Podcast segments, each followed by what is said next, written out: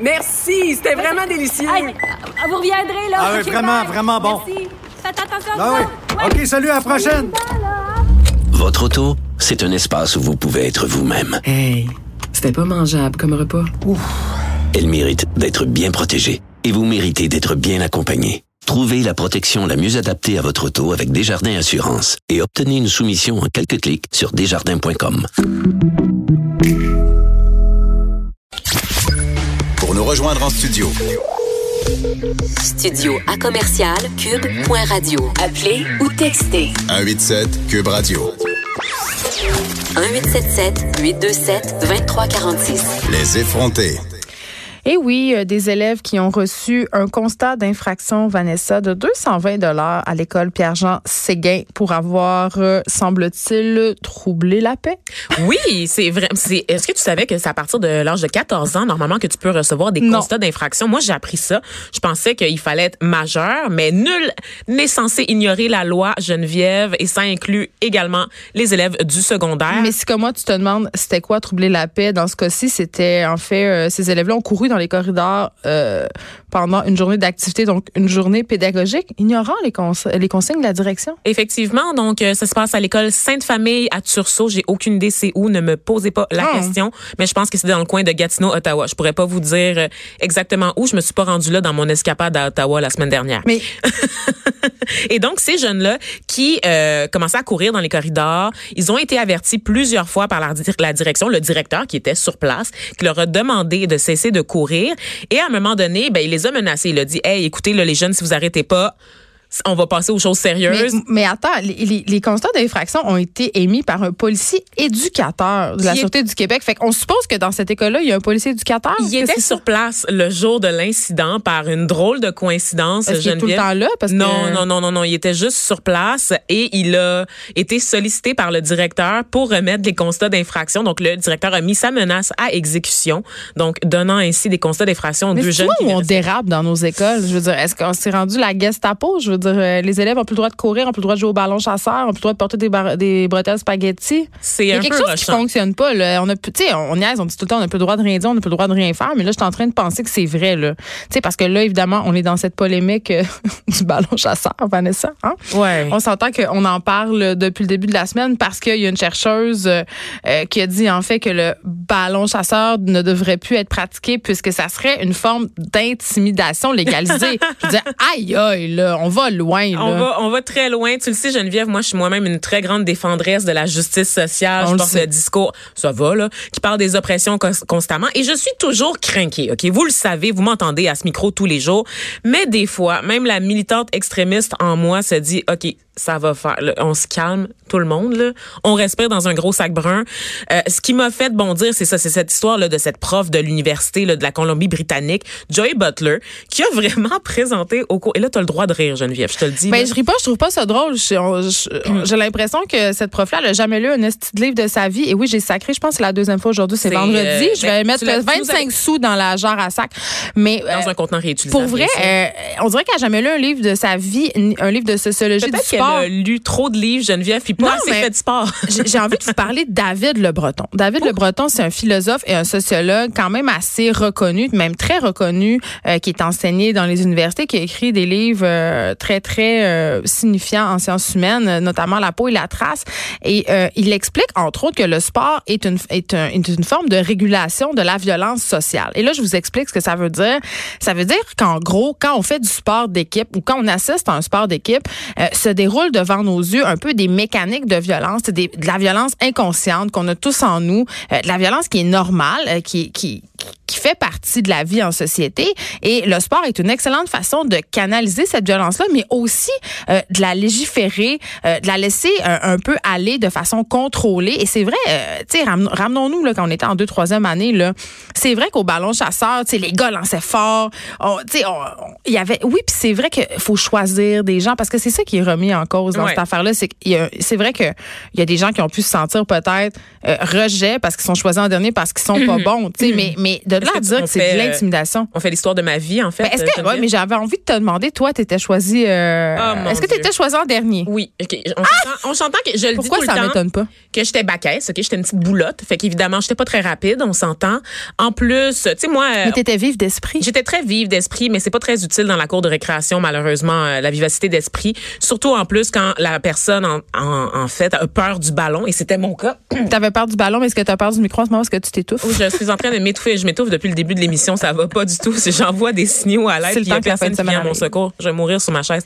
Euh, mais sérieusement, j'étais toujours choisie en dernier, mais pas tant en dernier. Tu comprends-tu? Parce que j'étais cool. Ben, c'est ça, t'étais drôle. J'étais une nerd drôle. tu. Puis c'est souvent ça quand on est gros. tu On essaie de, de développer d'autres affaires comme le sens de l'humour pour compenser. Mais tu te sentais-tu triste de ça, d'être choisi? Ben oui, euh, pour moi, c'était une épreuve, le cours d'éducation physique. C'était quelque chose, c'était un instant que OK, je pas juste le ballon chasseur, parce que. Ah, c'était tout, tout, tout. Texte, il était question de sport d'équipe où il fallait former les équipes. Tu sais, des, des affaires comme le badminton où est-ce que tu peux jouer avec tes amis, c'était bien correct. On se mettait en gang, en gang de poche entre nous, puis c'était bien correct. Mm. Mais dès que c'était des sports d'équipe qui mobilisaient toute la classe, que ce soit le volleyball, le basket, on faisait du football à mon école moi, ce aussi, qui me, Geneviève. oui, ben, c'est ça. L'éducation physique. Moi, ce qui me Oh faisait my suer, je m'en rappelle, euh, puis c'est pas juste le cas du ballon chasseur, mais évidemment, quand on faisait les équipes dans n'importe quel sport, euh, les capitaines choisissaient toujours les garçons en premier, puis après, c'était le tour des filles. Après, c'était le tour des filles. Ça me gossait tellement, là. Mais ça, Mais moi, est-ce qu'on euh, est étonné?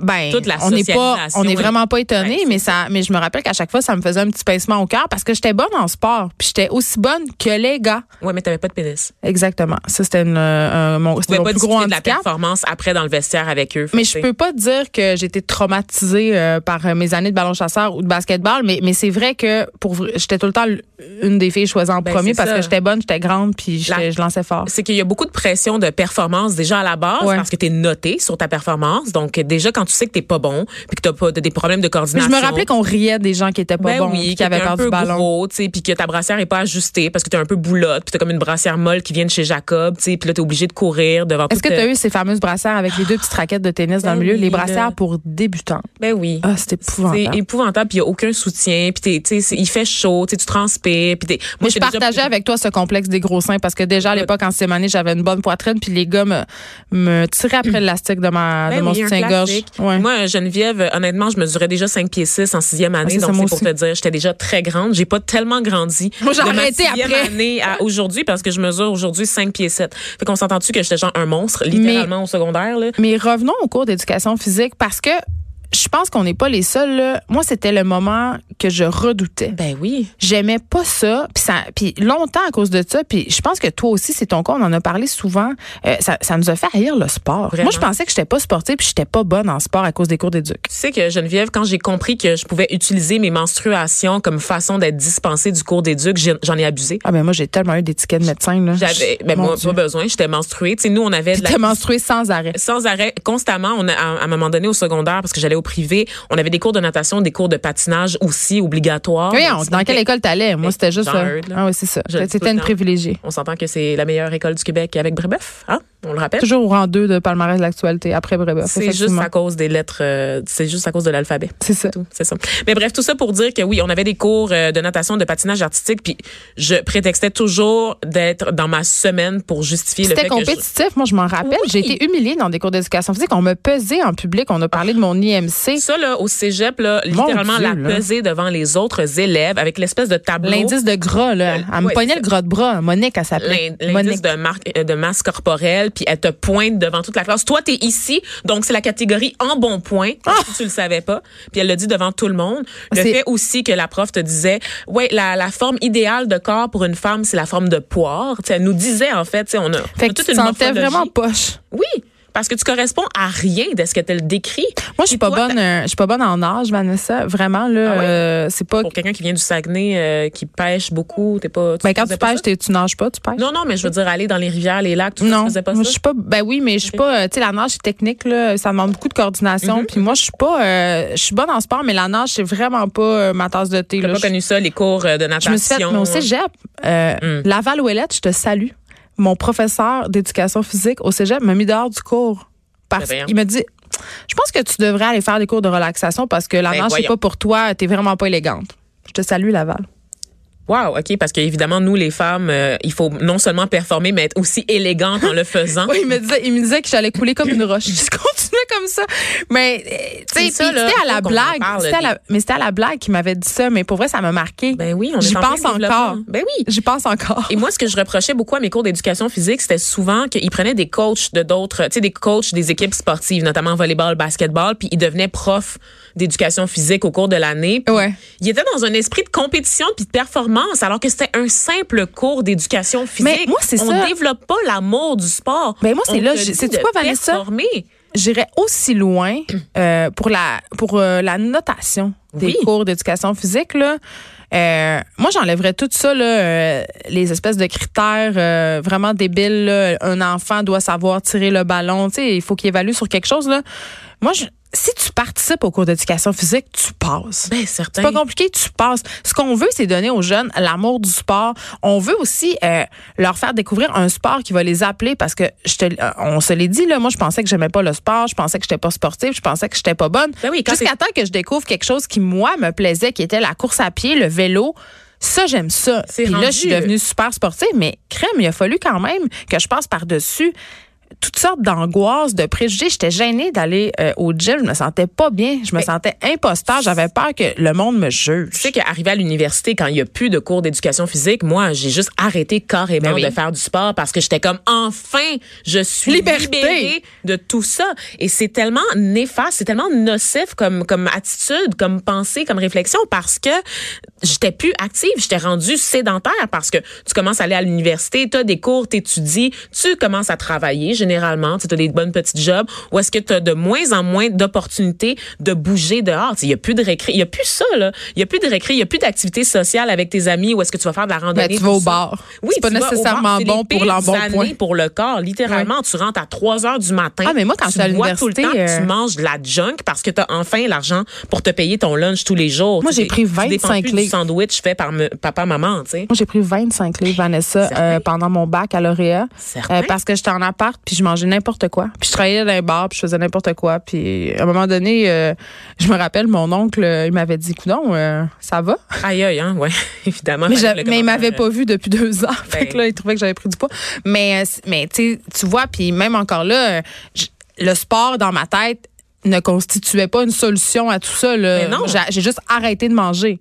J'ai arrêté de Ah, manger ouais, et là hein. j'ai reperdu le poids et là je, je, je- bon je suis retombée dans la spirale des, des troubles alimentaires mais mais il a fallu quand même que je découvre des tu sais que je me botte les fesses puis que je me dise là il faut que je fasse du sport puis que je traverse un espèce de chemin de croix de honte de gêne de peur d'être jugée puis tu sais un moment, euh, j'étais avec une amie euh, l'autre fois, on, on marchait sur la rue puis on a vu une personne qui courait, une personne euh, vraiment en embonpoint là. Puis mon amie, elle a un peu ri, tu sais, en voulant dire. ah.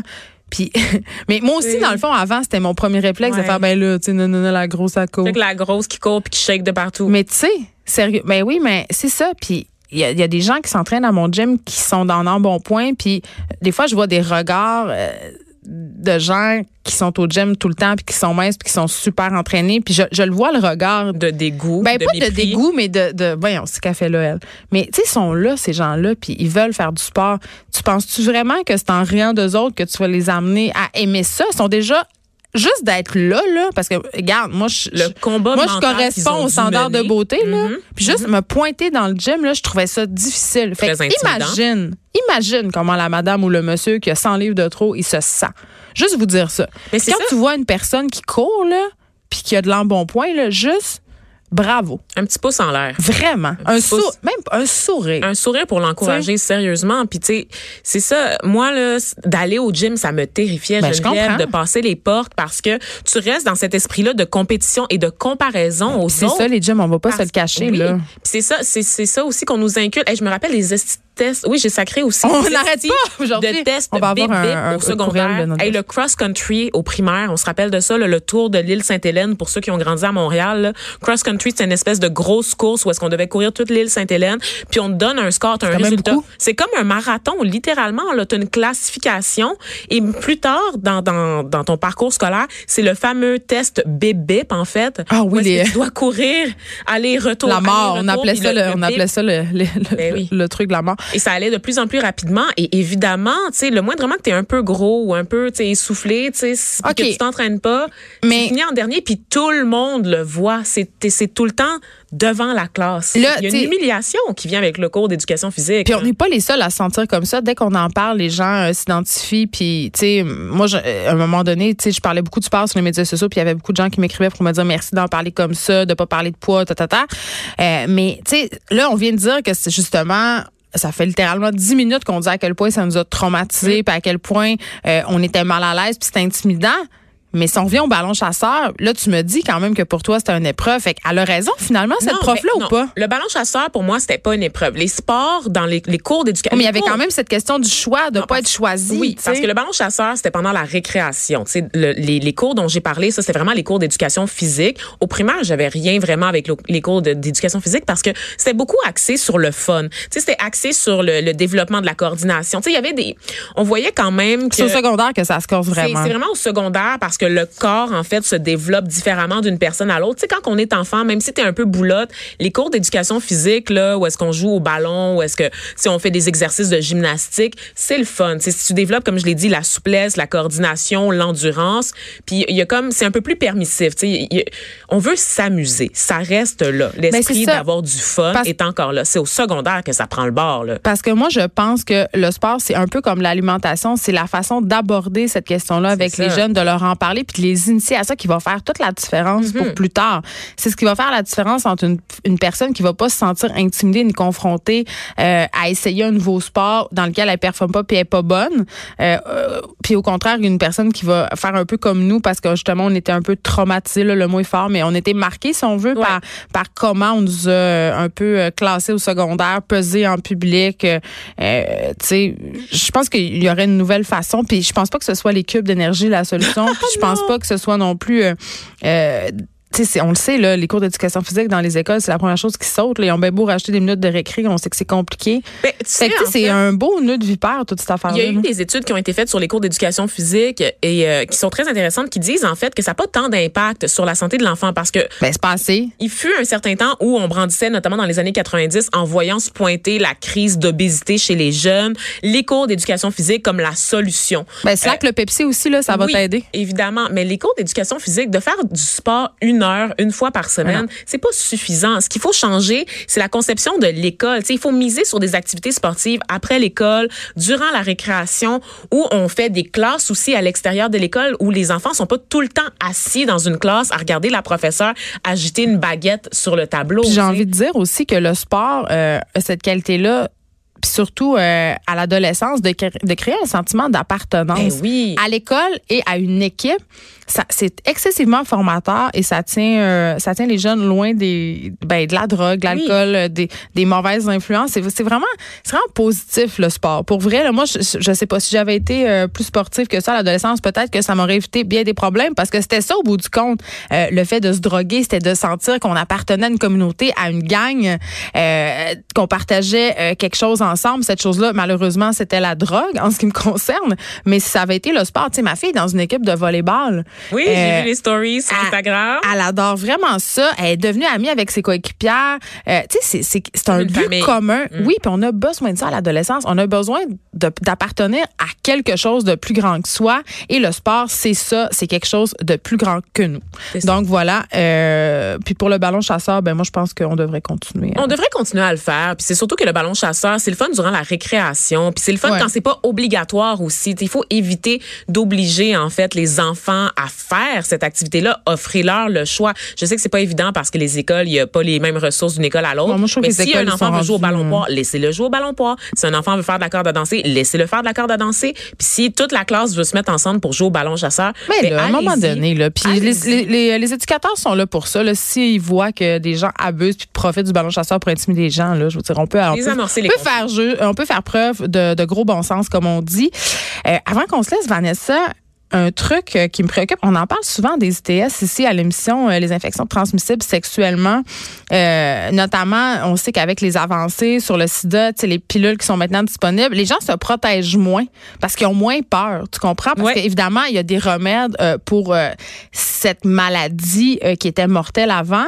Donc, on prend ça un petit peu avec un grain de sel. Il y a eu une remontée de la syphilis, notamment, des maladies qu'on pensait disparues, qui appartenaient à un autre âge. Et là, on apprend qu'il y a plus d'un million de nouveaux cas d'ITS dans le monde chaque jour. Ouais. Chaque jour. Et ça, c'est très, très grave, là. C'est c'est épouvantable pour vrai. On recule. Et euh, c'est pas juste les jeunes, hein, sont en passant, parce qu'il y, a- y un gros mythe là, d'associer la promiscuité puis la transmission des En tout, infections. Les jeunes se protègent bien plus que les gens de notre âge. Ben, je sais, parce qu'il y a eu de l'éducation, en fait, Ouais. sexuelle. Les alors- gars de 40 ans, ils veulent jamais mettre un condom. c'est plat. Hey, on peut parler plat. des gars qui veulent pas mettre un condom parce qu'ils sentent rien ou le- leur pénis est trop gros pour le condom. Ah oui, Ouais. il existe des maniums, juste vous dire, les Oui, gars, si votre pénis rentre pas d'un manium, vous avez un Mon point un peut rentrer dans un manium, OK? Fait que ton pénis Ça peut va. rentrer, mon gars. Là. Sérieusement, là, ça marche pas avec Vanessa. Là. Ça se passera. Ça marche avec pas. personne. Ça marche avec personne. Sérieusement, les filles, euh, n'écoutez jamais les gars qui vous disent que les condoms, le condom fait pas ou que c'est pas confortable. là. Prenez, prenez vos affaires, prenez vos Non, sandales. mais c'est quand même préoccupant quand même, la chlamydia, la gonorrhée.